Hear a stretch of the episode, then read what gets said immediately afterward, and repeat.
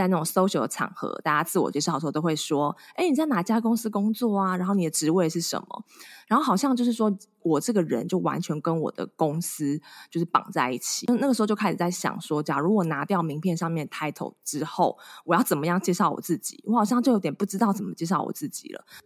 欢迎光临乔西咖啡沙龙，我是节目主持人 Chelsea，这里是一间声音咖啡厅，分享各行各业的职涯访谈，还有不同领域的斜杠故事，以及轻松闲聊的爆米花时间。嗨，大家好，现在呢已经是二零二三年的八月了，就是我们要迈向八月，就等于是我们的下半年呢也过了两个月了。不晓得二零二三的下半年你过得怎么样啊？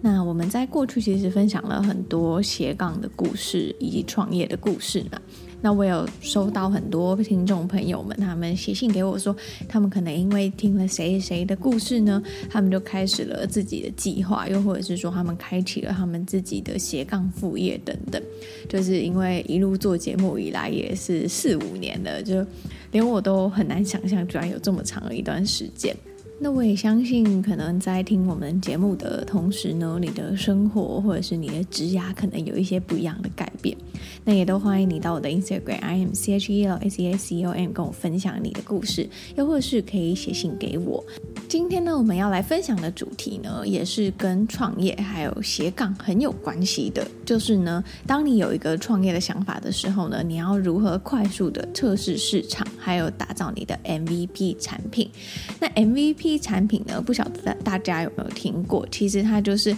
最小的可行性产品，可以让你呢去快速的去验证市场的想法。因为有的时候我们可能是心里有一个点子，我们觉得很好，我们身边的人觉得很好。可是你的顾客他觉得好吗？这就不不见得，也不一定了。那这时候呢，我们就非常的需要这样子的一个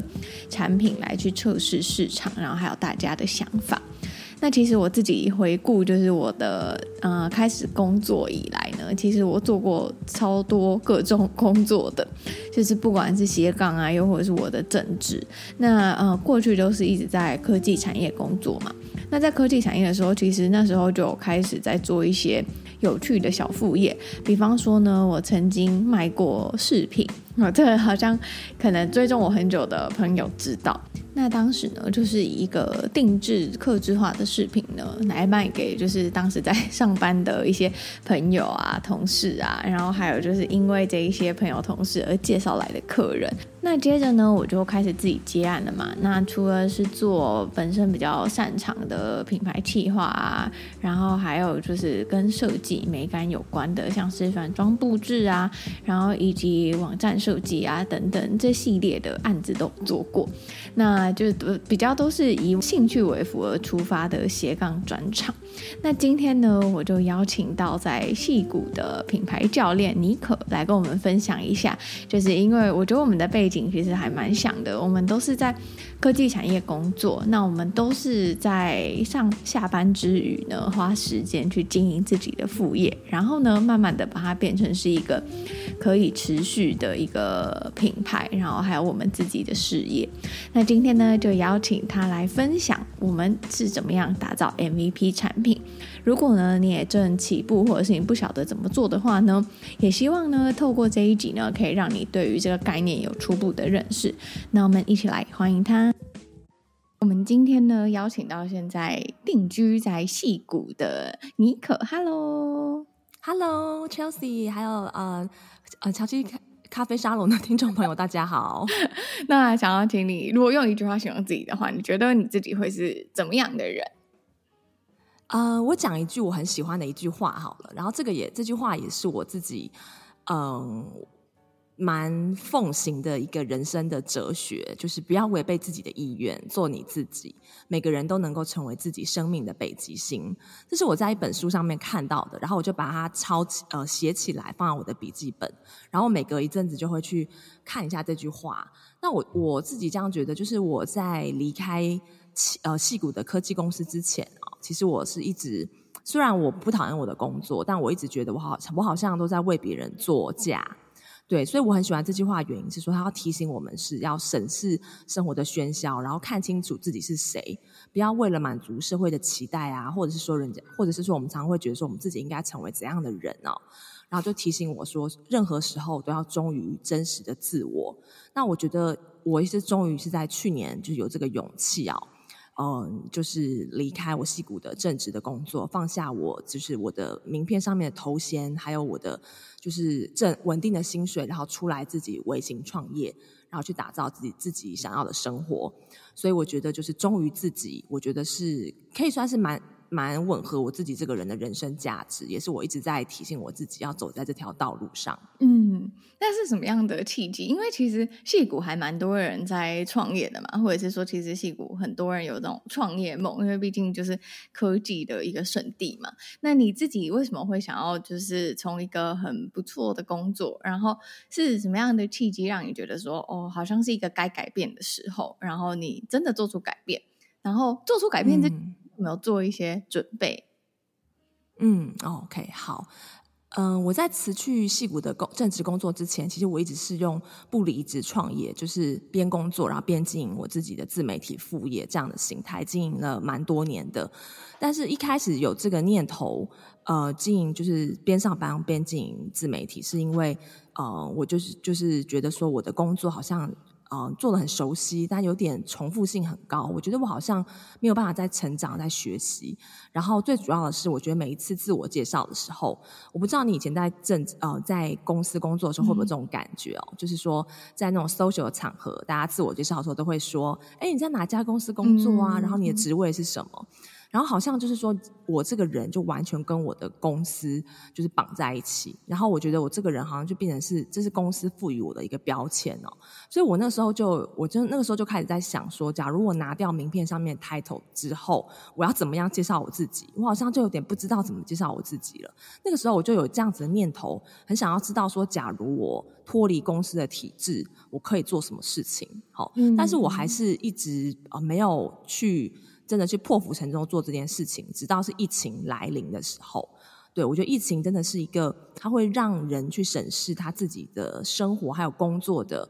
呃一些现实，还有自己到底想要的是什么。对，所以那个时候我就呃。体会到说，好像所谓的高薪啊，或者是头衔啊，都不再是我生活的第一顺位，而是就是我想要追求的是生活和工作的平衡。然后最重要的就是我想要做我自己的主人，然后找回生活的自主权。呃，所以呃，因为我觉得以前在企业，就是不管你是做什么工作，其实有的时候都会有那种很身不由己的感觉，嗯，嗯，就是必须因为很多组织的种种的原因，你必须一定要这么做。对，那就觉得蛮可惜的。对，所以就是在二零二零年有这样的念头。那那个时候，我其实第一次就是直接是裸辞，就是没有做任何准备，哦、就是 满腔热血，直接就辞职。感觉活在戏骨很很很花费很高的感觉。对，所以其实没有这样子，没有准备就直接裸辞。呃，结果是不太好的，就是没隔几个月，我就发现，虽然我一一天投入很多时间在我的副业上，但是我的收入，因为那时候的我的商业模式整个还没有建立好，还不是很稳定，因为我并没有自己的 Prada。没有自己的产品或是服务，对，所以收入是很不稳定的，根本没有办法养活自己。对，所以后来有这个机会进入 Meta 工作啊，然后我就二话不说，赶快就签约了。然后我就觉得说，好像还是回到像以前这种边工作边经营副业，我觉得对我现那个时候的我是最好的一种方式。嗯，对。然后后来就是，但是那个时候回去。系回去企业之后，这种念头就是出来为自己工作，这种念头还是挥之不去哦。所以我就有开始啊、慢慢做准备。那那个时候，我当然就是说财务上面的准备啦。比如说，我就呃有调整我的主动跟被动的收入。那呃，我的主动收入就是我呃接呃接案嘛，就是接一些业配。的部分，我要把它呃调整。比如说，有以前通常是接一些比较是单一次性的案子，然后我就有机会，若是比较好的客户的话，我就把它谈成是长期的客户哦、呃，长期的合作案。好，然后我也会觉得不错客户，我也会主动跟他提案。好，这是第一个。嗯、然后第二个再来就是我自己的呃。呃，被动收入的部分就是我有投资房。那我的投，我那个时候我在那那一两年当中，我做了两次的那个 refinance，就是重新贷款，因为那时候美国的利率还蛮低的。那做了贷款之后呢，所以我的呃每个月的租金跟我的要付的贷款之间那个差距就拉大了，就是会有会呃我会有收入进来，然后我后来又再进一步的去调整我的呃这个租。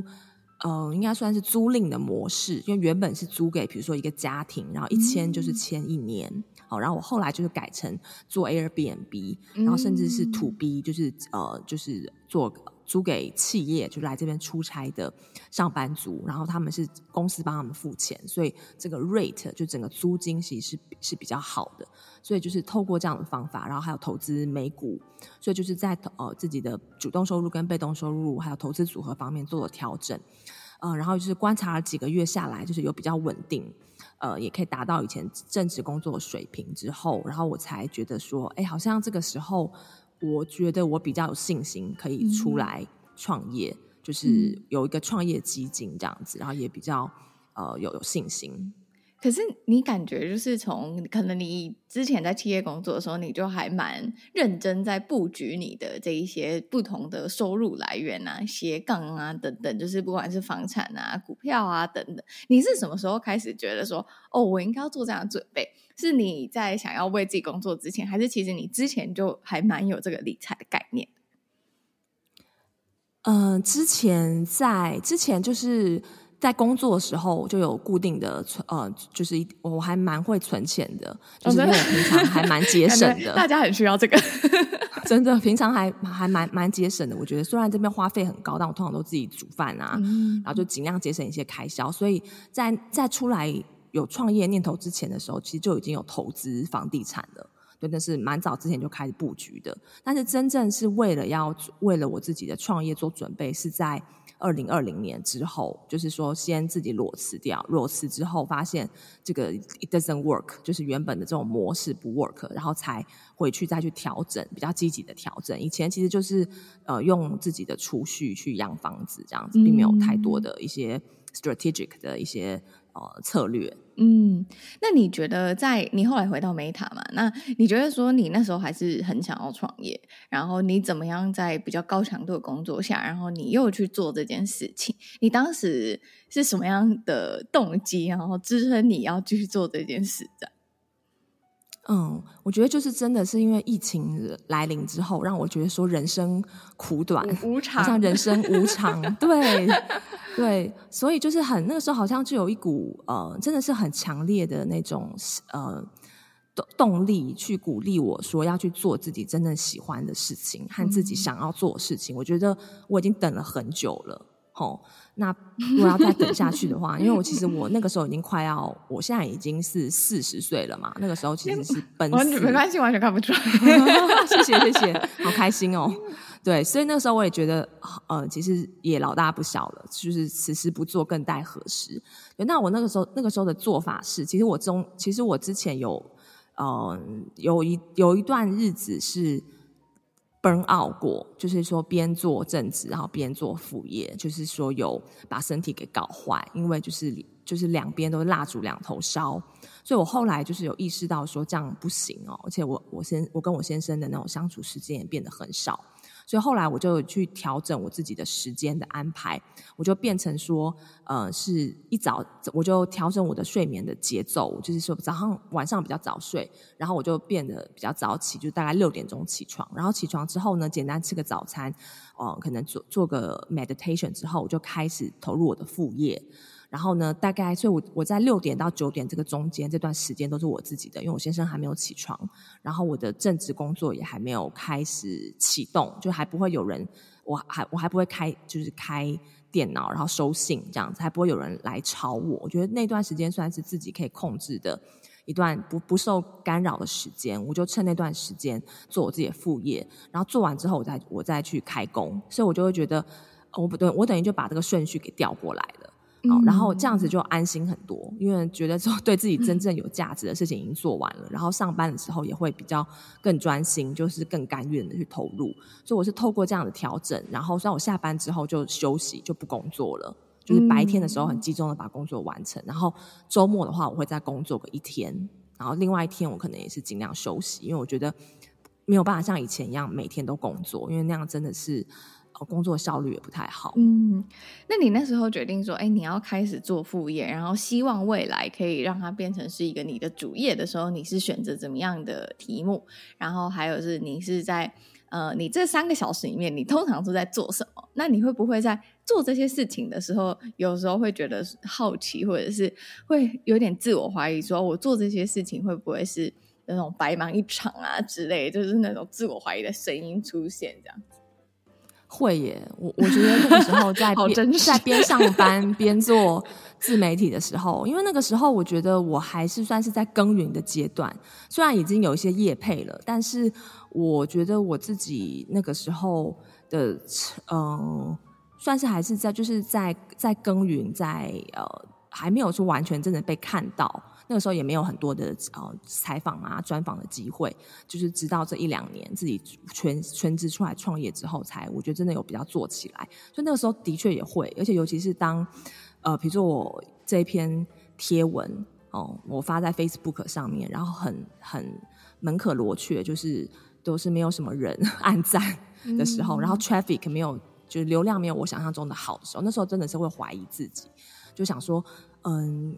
到底我这样子做真的会一个真的会看可以看到一个结果吗？对，真的就是有这样也是有怀疑过自己。但是因为每当我怀疑自己的时候，我就会问我自己说：那我当初想要做这件事情是什么原因？好，然后我就发现说，其实并不是想要变现。我做这件事情的原因是因为我喜欢，我就是很喜欢写文章，我喜欢分享，然后我喜欢。去呃分享这些东西给大家，然后因为我一开始是写旅游跟美食的嘛，然后后来是做知识型的内容，我觉得这对我来讲都有给我不同的成就感，然后可以让我自己也在这个当中成长，对，所以我就会回到自己的初衷，然后提醒自己当初做这件事情的原因是什么，然后又重新等于是帮自己 refresh，又找回那个最初做自媒体的一个动力。嗯，你刚刚提到说，所以你后来选择的那个就是斜杠的那个角色，就是你会在网络上分享一些文章，等于说是在经营你自己的个人品牌嘛？那你是什么时候开始，就是到一个，因为你后来有出书，然后被更多人认识，那有没有什么样的契机，或者是哪一个你觉得很关键，你做对的事情，然后让你可以后面比较顺利？呃，我觉得是我决定就是要呃出来全职创业的时候，就出来就是我辞我辞职，然后有比较多的时间，我可以去思考我自己的商业模式的时候，那个时候我就意识到说，我必须要有一个自己的产品，自己的一个 hero product。对，那我那时候我就在想说，我自己的兴趣还有我的专长跟这个市场的需求是什么？因为那时候我发现有越来越多人。比较，因为以前我通常大家都问我说要去哪边玩嘛，就是北加州要去哪边旅行。嗯、但后来我发现越来越多，我开始做我的 podcast 的尼克这样说这个节目之后哦，有有越来越多听众是问我说，哎，我是怎么样边上班边经营自己的副业，然后经营个人品牌自媒体？然后我就发现这个主题好像是大家会对我有兴趣的，可能我做的也还不算太差。然后这也是有市场需求的，所以我就先炒，就觉得说那时候就开始有一个 hint，觉得这是一个可能是可以从这个地方下手的，对。然后我刚刚就回到说，所以我就去思考我的兴趣、专长和这个市场的潜在需求，我就发现我我我应该是可以打造一个线上知识型的产品哦，对。所以那个时候其实想要做线上课程，但是不太知道要做什么主题，就是一个很朦胧的 idea，可能就是跟自媒体相关，所以我就有列出四个主题。包含就是呃个人品牌，就是我现在在做的这个主题，个人品牌，还有怎么样做 podcast，还有怎么样写书。另外一个好像是内容行销，然后我就直直接在 IG 上面问我的粉丝，直接做一个投票，然后就发现，然后我我有我也有在 Facebook 投票，然后最后发现投票最高的是个人品牌，好，所以我就 follow 这个市场的声音，我就就做个人品牌，好，然后我而且我所以我觉得这是一个。这这个这个市场调查算是一个蛮有决定性的一个关键的行动，好，而且做完这件事情之后，我不是马上就推出线上课程，因为我觉得那个时候，我觉得我自己对于这个市场，就是我的潜在客户他们的经在经营个人品牌上面遇到的困难，还有他们需要的东西，我还不是真的很全面的了解，就这样贸然去做一个线上课程，如果到时候没有人买怎么办？对，所以我就先去用免费咨询的方式，我大概做了两三个月的免费咨询，然后在这两三个月免费咨询当中，我就等于是就是这这又是另外一个市场调查。我就透过提供免费咨询服务给他们，然后了解他们现在在经营个人品牌和自媒体上面的困境，和他们最需要什么样的协助哦，然后我再去打造我的课程的方案。然后就是因为这样子，然后后来我才推出我的呃六十分钟的咨询，然后再接着再把这个六十分钟的咨询给扩大，变成十周的教练课程，所以这个就成为我现在的一个主要的最最主要的产品，然后也是我收入最主要的来源。嗯其实刚刚尼可在分享这个系列的这个过程，就很像是你们在，比方说我们在做呃科技产业的时候，我们要做一个新的产品嘛。那在做一个新的产品的时候，我们前面就会经历很多调查，然后其实它就是一种 MVP 的过程。那想要先问，你觉得你的第一个 MVP 其实是就是那个一对一咨询吗？嗯，对，嗯、呃，我觉得其实是免费咨询，哎，因为它某种程度上。也是一一种服务嘛，但是它是它是一个最雏形的 Prada。我有在那个呃那个三十分钟免费咨询当中提供一些价值给别人，对，但是这个东西还不是成熟的，所以我选择不收费。所以我会认为我的 MVP 是这个免费咨询的服务，然后后来才推出我的六十分钟一对一的一对一的咨询。那你怎么样去定义你这个 MVP？你一开始为什么不是先推出可能是直播研讨会啊，或者是是其他的形式，或者是想要用这种就是一对一咨询的方式？嗯，那个时候我有上一个线上课程，对，他是就是那个是一个呃美国的老师，对，然后他是教我们说运用就是一对一跟你的受众，就你的潜在客户直接去在呃。呃，直接去哦访问他们，他觉得他他是建议我们说这样子是最直接，可以对，知道最直接的 feedback。所以我那时候也没有想太多，就是听老师的话。然后后来做着做着，我觉得哎，效果也真的很好，因为你一对一就可以很深入的嘛，然后去了解每一个人他的状况，然后你去，然后我都会有一些固定的问题，然后我问问完他们，然后我会把它 plug in 到我的 Excel 表。然后我会去整理这个 data 出来，然后我会去统整出来。哦，大家在经营个人品牌上面的最三个最最主要的呃困境是什么？好，然后为什么是让他还没有迈开第一步？他的心魔是什么？嗯，然后以及就是他在呃这个经营这个上面，他最需要的是哪一个部分？然后我发现大家。比较困扰的就是定位的问题，对，所以在后续我在设计课程上面，我就会着重在就打破他们的心魔，呃，鼓励他们，然后还有就是定位，帮帮他们找到他们的这个定位，还有在市场上面的优势跟利基市场，就会成为我课程的一个呃亮点跟主要的卖点。嗯，那你觉得你在过去的工作经验里面，就是会对你在做这个整个产品，然后还有整个开发的流程有帮助吗？有没有一些，比方说，哎，你过去的经验可以套用到现在的一些故事，可以分享给听众？有哎、因为我在戏谷的第一个工作就是在一家新创公司，那是一个软体软体软体公司，然后我那个时候是其实是帮他们做测试的，还有做翻译。那那个时候我刚开始工作的时候，我我就觉得。很奇怪，因为因为我们因为他们会很一直不停的去 ship，我们都是讲 ship，就是最新版本的那个软体。然后，但是我就会发现那个软那个软体，它在市场上面就已经我们我，然后我们在测试的时候，已经已经就是大家都可以用哦。然后我们就是用那个版本做测试的时候，我发现还是有问题耶。就我们会测试 beta 版本，也会测试直接实际上 ship 出去后的版本，发现它还是有 bug。它的 UI 上面还是有问题，所以我就会那时候我就会问我们呃公司的工程师说，嗯，这样子不太好吧？就是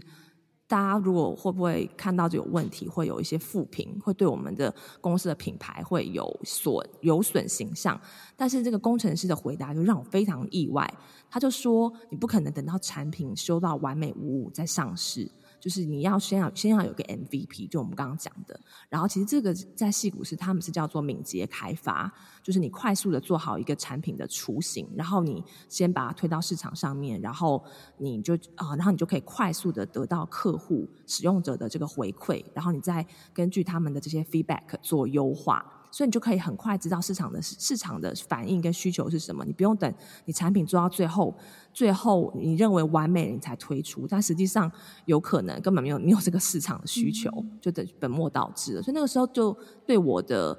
嗯整个冲击、呃，对，就是蛮大冲击，跟我原本的那种观念就不太一样。对，所以我觉得就是那个时候让我开始有这种感觉，就是说，嗯、呃，其实事情不用做到完美在初级，你就大概呃五十分、六十分，大概有及格了，你就可以先行动，先把它推出到市场，然后再做修正。所以就是用那种最呃最最精简，然后最呃。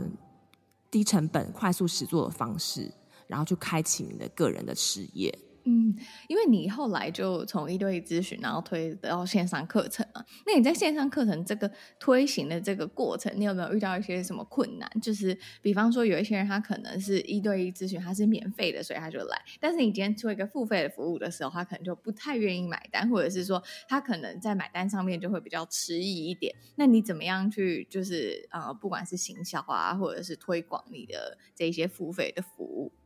嗯，呃，其实我现在还没有推出线上课程，我现在是十周的一对一的教练课程，然后是我亲自上阵，嗯，呃，每一周会有会有课程，然后会有这个 Q&A。去协助我的客户，然后我也会提供这个呃很深入的这个 email support。对，那的确在一开始从六十分钟变到十周的教练课的时候，因为它的单价是差很多的，这个是一个高单价投资，所以前面两个月我是没有什么没有收到什么学员的，所以那个时候也很怀疑自己，就想说是不是太快就推出这种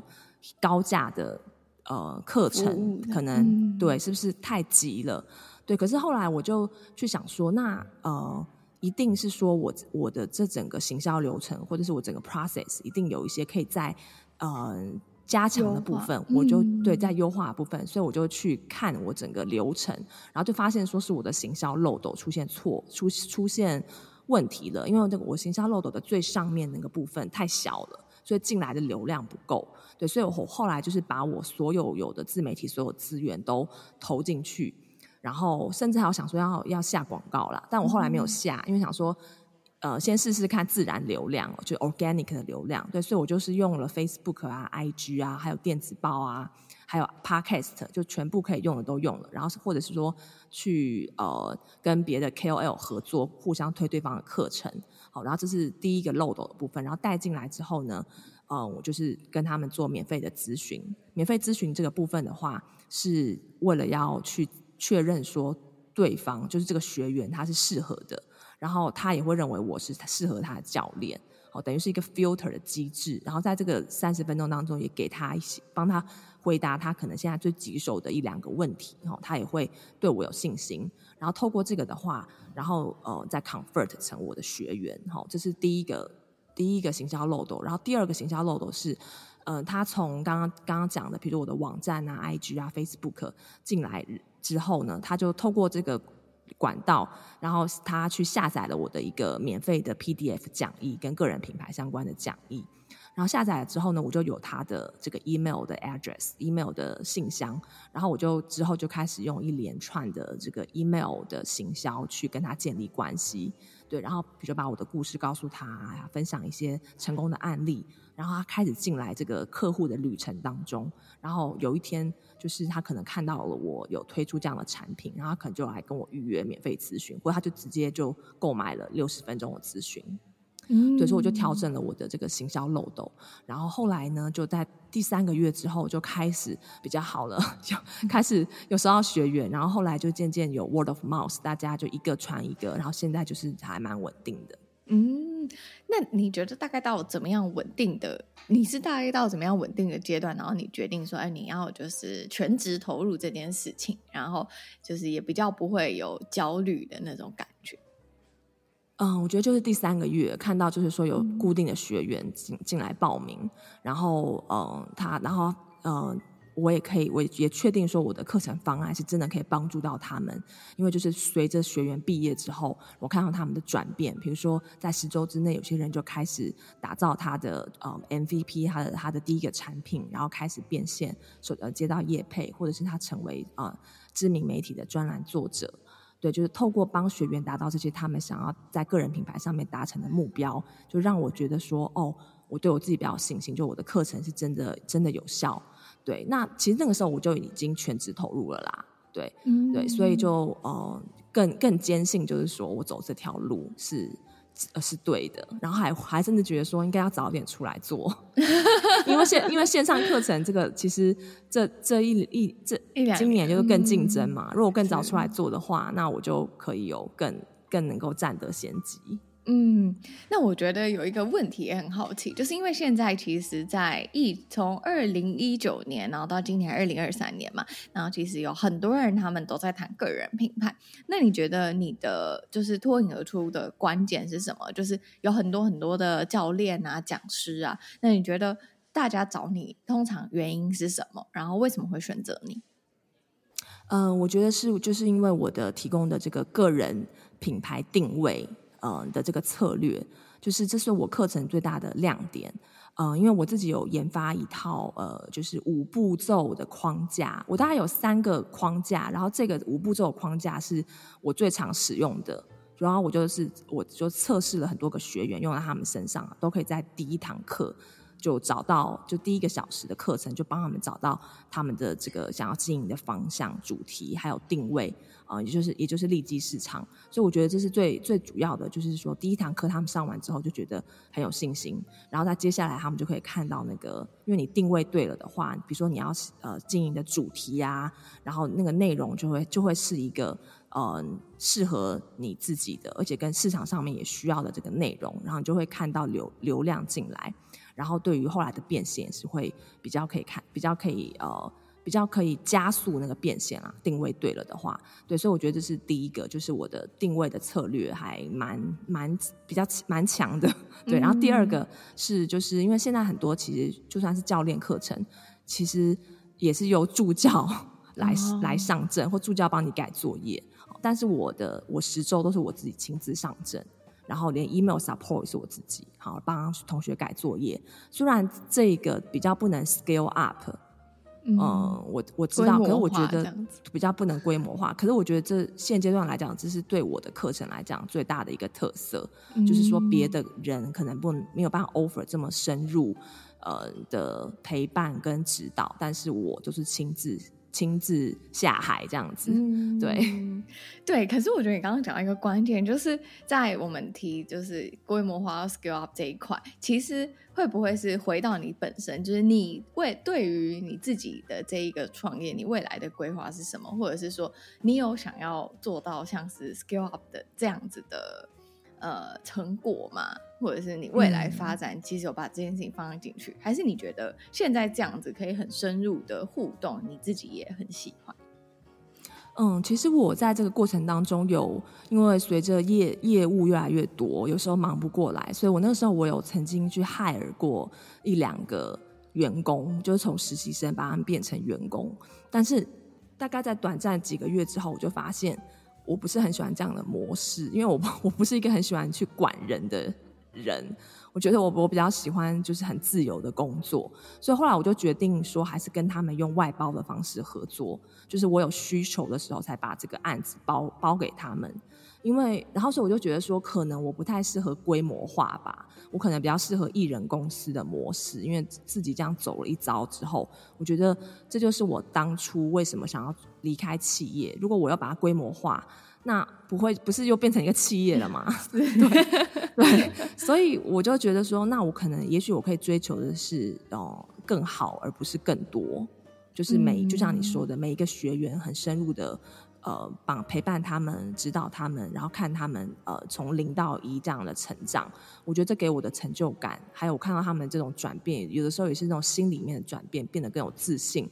觉得自己更有价值。这种成就感带给我的，好像比。规模化那种，比如说你线上课程一次卖个几百套那样子的成就，可能还要更高。嗯，对，我觉得很多时候就因为访谈过很多创业的人嘛，然后大家最终就是都会提到说，其实不管你要做怎么样的商业模式，最终还是要回归到你自己，就是你要先去很认识自己，然后知道自己说，哎，你想要怎么样的生活，你才比较容易去。找到一个说你可以永续继续下去的模式，对，没错。嗯，那你觉得成为一个全职，然后你现在都在家嘛？因为之前也因为疫情的关系，就是全职的在家创业者之后，你的心境有比较自由嘛？或者是说，你会觉得，或者是你会不会在这种在家工作的时候，你还是会觉得有一些就是不适应的地方，然后想念上班族生活的时候？我觉得完全不会，我觉得这个我真的找到我的天命了，就是真的是如鱼得水。但是有一点，偶尔会觉得有一点寂寞，就是因为我现在在戏谷这边，我大部分的朋友，虽然你说这边创业风气很盛，但是我大部分的朋友还是在企业里面上班。我觉得我不知道会这会不会是跟。呃，可能我一开始来到这边的交友圈就是这样子。我比较创业圈朋友，我认识的反而比较少一点，对，所以我会觉得有点寂寞，因为身边并没有跟我做同样事情的人。但是我后来就是去。呃，比如说我就是嗯访嗯呃，我会每个礼拜会访谈来宾嘛，那我就跟我的我就把我的来宾当成是我的同事，然后甚至跟他们变成朋友，然后我在这边也开始自己去组组建一个就是创业者微型创业者的一个就是类似一个 meet up，所以我们就是之后可能就会固定每个月就会 meet。那我觉得大家都在创业的，所以我自己去把这个呃把这个。呃，等于是把这个组织给兜起来，等于是自己主动出击，然后然后把想要的资源给抓在手上。我觉得这样让我自己就会比较觉得没有那么孤单，然后好像就是身边也是有一群朋友，虽然他们不是做知识型产品，他们也不是做自媒体，可是毕竟也是创业的，所以很多我们的 mindset 还是可以还是可以很呃，就是比较接近，然后还是很多可以分享的一些资源。嗯，所以你算是一个很喜欢在家的人，还是你真的换地方工作之类的？哦，我会去咖啡厅工作，哎，嗯，那疫情的时候有什么影响？疫情的时候就不能不能去咖啡厅工作啊，就是会不会有很闷的感觉？其实还好，哎，真的，哎，那你真的很因为因为对，因为不用去公司，我觉得就是超大福音，不用。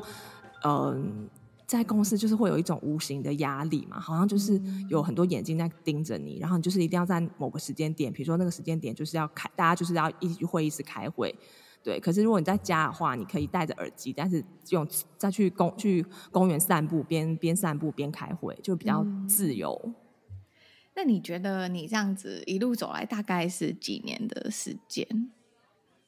你说是从全职出来吗？就是从呃开始经营你的副业，然后到现在大概是几年的时间？呃，我算是二零一七年开始经营我的副业的自媒体，嗯、但那个时候我没算是比较以兴趣的方式经营，就是没有说真的很认真。然后产出来讲，嗯、内容产出也是有一搭没有一搭的。是到二零二零年，就是有这个创业念头之后，才开始比较认真的把它当成一个事业经营。所以我会我会认为二零二零年是我的起始年啦，嗯，对，其实到现在三年，那你觉得这三年间，然后还有你对于你未来的就是是未来的计划，你会你有什么样的就是规划，然后可以分享给我们？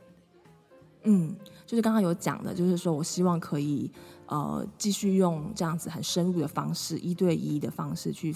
呃陪伴，然后辅导我的学员从零到一。呃，经营个人品牌，因为我大部分的学员都是他们想要做个人品牌自媒体，但是因为没有勇气或者是找不到自己的亮点，而其实没有迈出那第一步。那我觉得我课程最大的呃帮助就是能够让他们可以很快的破除这个心魔。所以我未来也是，我觉得这件事情对我来讲是真的很很，我很乐在其中，很有成就感。所以我未来也会想要继续持续的做这件事情。那可能我会把我的课程。呃，也是用教练课程的方式，但是可能我会把它用排拆成比较不同的 package。比如我现在是十周，我之后可能会推出四周或者六周，因为有些人他可能不需要那么完整的一套课程，他可能已经开始了，所以他有一些他已经会做了。比如说，也许他已经会做呃 email marketing，对，那这这这一堂课我就我们就可以 skip 掉，然后用。选四堂是他他可以自己选修的课程，我们可以一起讨论我们的课程。对，所以我有时候想说，把它包装成不同的周数，然后课程的内内容是跟学员一起讨论出来的。因为我的课程几乎都是客制化的，虽然有一个大致的 framework，但会依据每个人的需求还有呃他的目标做一些调整。对，那就讲那么多，如果 大家对我的课程有兴趣的话，其实我有提供就是免费三十分钟的一个咨询哦。对，那在这个三十分钟当中，你除了可以更了解我的课程之外，我也会呃，对于你现在经营个人品牌的一些盲点，给你一些建议，然后你可以很快的清楚你下一步要做什么方向。对，那也许我可以把这个连接。提供给 Chelsea，嗯，然后如果有兴趣的朋友们可以来报名。嗯嗯嗯，没问题。然后最后呢，就是我们今天听了很多关于你是怎么样从一个就是算是戏骨很多人人称羡的上班族，然后变成现在是一个全职在家的创业者嘛。那你觉得这一段旅程其实应该会，我觉得应该说是对你个人或者是对你的生活还蛮大的变化。那你有没有就是一些话或者是呃一些书，然后是鼓励你在这一段过程里面，然后你也可以分享给听众朋友，就是可能他们也正处于跟你一样，就是在一个转换的阶段呢、或者是说还在就是犹豫说，哎，我下一步要怎么走的这个阶段。嗯嗯、有一句话我自己很喜欢哦，就是比完美更重要的是不完美的前进。然后成功不是因为追求完美，而是充满勇气，以不完美的姿态持续前进，并且把失败或挫折当作是成长的养分。因为我觉得这句话就是还蛮长的，对，他在我自己的呃创业过程当中，我真的是把一些呃，比如说我一开始我收不到学员，我就把它当成是一个契机，让我去调整。嗯，还让我去重新审视我的 process，所以我不我不会觉得说它是挫折，当然一开始会觉得有点气馁，但是很快就会去调整那个心态。所以我觉得就是如果你可以用那种不完美的方式前进，呃，其实这就是一个最棒的成功，因为你很有勇气。好，然后最后我也想要推荐一本书，叫做《别做热爱的事，要做真实的自己》。我觉得这本书不管是对于想要创业，或者是说现在在职场，或者是说要步入职场的。呃，年轻人都会很有帮助，因为他是由美国的一个职涯教练，很有名的职涯教练，呃，所写的。然后我觉得它可以作为你人生导航的工具书，然后发展协助你发展个人职涯的方向。然后里面有很多那种金句哦，就是可以你我觉得随时拿出来翻一翻，都会充满了动力跟一些新的一些醒思。嗯，好，那今天呢，很谢谢妮可的分享。那如果呢，有听众朋友对于妮可的服务，或者是对于妮可感兴趣的话呢，我们会把资讯呢放在链接里面。那今天呢，就很谢谢你，谢谢。相信听完这一集呢，大家对于如何打造 MVP 产品呢，有初步的认识。那我觉得在结尾的时候，也可以提供给大家几个思考的方向，就是如果你想要打造自己的产品，然后测试市场的话，可以先思考的点。第一个呢，我觉得最重要的呢，就是要去思考说，你觉得你受众的问题在哪里？